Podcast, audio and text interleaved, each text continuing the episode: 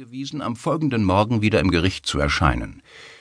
Inzwischen ging sie davon aus, dass es den Geschworenen wohl auch diesmal nicht gelingen würde, eine Einigung zu erreichen. Als sie sich erhob, standen alle Anwesenden im Gerichtssaal auf und verbeugten sich. Sie erwiderte die Verbeugung, und nachdem sie den Saal verlassen hatte, erklang von überall her Stimmengewirr. Wären Sie so freundlich, mich in meine Räume zu begleiten, Mrs. Clifton, sagte Donald Trafford. Dort können wir uns dann über den Inhalt des Briefes von Major Fisher unterhalten und über die Frage, ob wir ihn der Öffentlichkeit zugänglich machen sollen. Emma nickte. Ich möchte, dass mein Mann und mein Bruder uns begleiten, wenn das möglich ist. Sebastian muss, soweit ich weiß, wieder zur Arbeit. Gewiss, sagte Trafford und suchte seine Unterlagen zusammen. Dann führte er sie alle wortlos aus dem Gerichtssaal und die breite Marmortreppe hinunter ins Erdgeschoss. Als sie das Gebäude verließen und draußen in The Strand standen, waren sie sofort wieder von lärmenden Journalisten umgeben, die jeden ihrer Schritte verfolgten, während die kleine Gruppe langsam im Blitzlichtgewitter der Kameras zu den Räumen der Kronanwälte hinüberging. Man ließ sie schließlich allein, als sie Lincolns Inn erreichten, einen der alten Plätze der Stadt, der von pittoresken Stadthäusern umgeben war, in denen sich die Räume der Anwälte und ihre Mitarbeiter befanden. Mr. Trafford führte sie eine knarrende Holztreppe hinauf ins oberste Stockwerk von Nummer 11, wobei sie an mehreren Reihen von Namen vorbeikamen, die fein säuberlich in schwarzen Buchstaben auf die schneeweißen Wände gedruckt waren. Als Emma Mr. Traffords Büro betrat, bemerkte sie überrascht, wie klein es war, doch in Lincolns Inn gab es keine großen Räume, nicht einmal für den Head of Chambers. Sobald sie Platz genommen hatten, wandte sich Telford der Frau zu, die ihm gegenüber saß. Mrs. Clifton wirkte ruhig und gefasst, beinahe stoisch, was selten war für jemanden, der mit einer Niederlage und einer Demütigung rechnen musste, es sei denn, er öffnete die oberste Schublade seines Schreibtischs, nahm eine Akte heraus und reichte Mr. und Mrs. Clifton sowie Sir Giles Barrington Kopien von Major Fishers Brief. Das Original blieb verschlossen in seinem Safe, obwohl er nicht daran zweifelte, dass Lady Virginia irgendwie in den Besitz der Kopie gelangt war, die er im Gerichtssaal dabei gehabt hatte.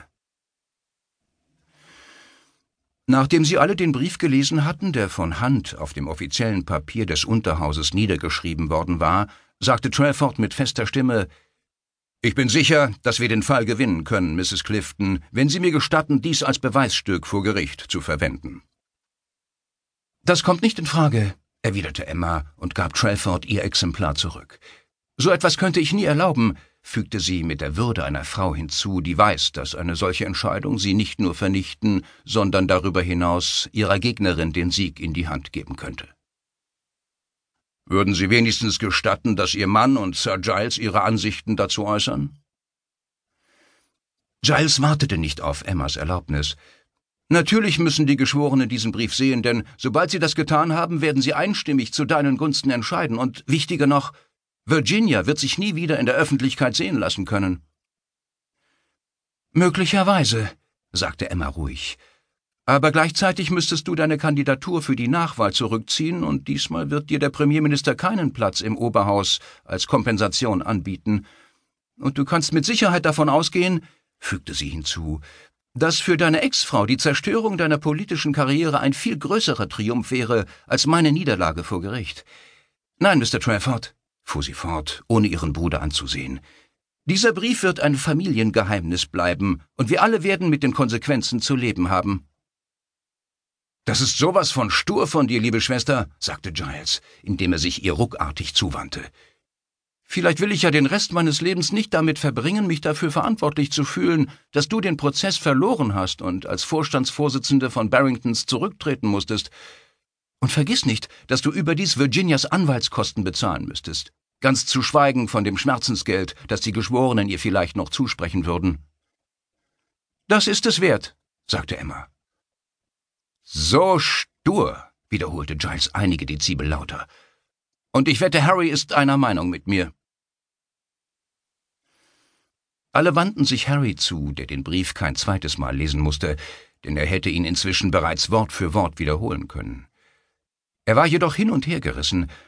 Einerseits hätte er gern seinen ältesten Freund bei dessen politischer Karriere unterstützt, Andererseits wollte er nicht, dass seine Frau den Verleumdungsprozess verlor. John Buchan hatte dies einmal als zwischen einem Felsen und einer harten Stelle feststecken beschrieben. Nicht ich habe diese Entscheidung zu treffen, sagte Harry. Doch wenn es meine Zukunft wäre, die an einem seidenen Faden hängt, würde ich wollen, dass Fischers Brief vor Gericht verlesen wird. Zwei zu eins, sagte Giles. Meine Zukunft hängt nicht an einem seidenen Faden, sagte Emma. Und du hast recht, Liebling, die letzte Entscheidung liegt bei mir. Ohne ein weiteres Wort in dieser Sache stand sie auf, gab ihrem Anwalt die Hand und sagte Vielen Dank, Mr. Trelford. Wir sehen uns morgen früh vor Gericht, wenn die Geschworenen über unser Schicksal entscheiden werden. Trelford verbeugte sich. Er wartete, bis sich die Tür hinter ihnen allen geschlossen hatte, und murmelte dann vor sich hin Man hätte sie Portia taufen sollen. Wie sind Sie in den Besitz dieses Briefes gelangt? fragte Sir Edward. Virginia lächelte. Sir Edward hatte ihr beigebracht, dass man in einem Kreuzverhör am besten schwieg, wenn es einem nicht helfen würde, auf eine Frage zu antworten. Sir Edward lächelte nicht. Wenn die Richterin Mr. Trelford erlaubt, das hier als Beweisstück vorzutragen, sagte er und schwenkte den Brief hin und her, dann wäre ich nicht mehr so zuversichtlich, dass wir den Prozess gewinnen werden. Ehrlich gesagt wäre ich sogar sicher, dass wir verlieren. Mrs. Clifton wird niemals zulassen, dass er als Beweisstück anerkannt wird, sagte Virginia voller Überzeugung. Wie können Sie sich dessen so sicher sein? Ihr Bruder hat die Absicht, sich bei der Nachwahl, die durch den Tod von Major Fisher notwendig geworden ist, für den Sitz von Bristol Docklands zu bewerben. Sollte dieser Brief an die Öffentlichkeit gelangen, müsste er seine Kandidatur zurückziehen. Es wäre das Ende seiner politischen Karriere. Angeblich haben Anwälte zu allem und jedem eine Meinung, nur nicht zu ihren Mandanten. Nicht so in diesem Fall. Sir Edward wusste genau, was er von Lady Virginia hielt, und es wäre nicht sinnvoll gewesen, dies publik zu machen, weder vor Gericht noch anderswo. Wenn Sie recht haben, Lady Virginia, sagte der alte Kronanwalt, und die Gegenseite nicht versuchen wird, den Brief als Beweismittel anerkennen zu lassen, werden die Geschworenen annehmen, dass er Mrs. Cliftons Sache nicht dienlich ist. Das würde zweifellos den Ausschlag zu ihren Gunsten geben. Virginia zerriss den Brief und warf die kleinen Stücke in den Papierkorb. Das sehe ich ganz genauso, Sir Edward. Wieder hatte Desmond Meller den kleinen Konferenzraum in einem unscheinbaren Hotel gemietet, wo niemand ihn und die anderen erkennen würde. Lady Virginia ist die Favoritin in einem Rennen, in dem überhaupt nur zwei Kandidatinnen angetreten sind, sagte Meller von seinem Platz am Kopfende des Tisches. Es sieht so aus, als hätte Alex Fischer endlich einmal etwas Nützliches zustande gebracht. Fischers Timing hätte nicht besser sein können, sagte Adrian Sloane. Aber es ist immer noch notwendig, dass wir alles genau vorbereiten, wenn eine Übernahme von Barrington Shipping glatt über die Bühne gehen soll. Da bin ich ganz Ihrer Ansicht, sagte Meller. Und das ist auch der Grund, warum ich bereits eine Pressemitteilung entworfen habe, die Sie nach der Urteilsverkündung unverzüglich herausgeben sollten. Aber alles könnte sich noch ändern, wenn Mrs. Clifton zulässt, dass Fischers Brief vor Gericht verlesen wird. Ich kann Ihnen versichern, sagte Meller, dass dieser Brief niemals an die Öffentlichkeit kommen wird. Sie wissen, was in diesem Brief steht, nicht wahr? bemerkte Jim Knowles. Sagen wir einfach, ich vertraue darauf, dass Mrs. Clifton nicht wollen wird, dass die Geschworenen ihn zu Gesicht bekommen. Weshalb Sie davon überzeugt sein werden, dass unsere verehrte Vorsitzende etwas zu verbergen hat. Dann werden Sie sich zweifellos zugunsten von Lady Virginia entscheiden, und damit ist die Sache erledigt.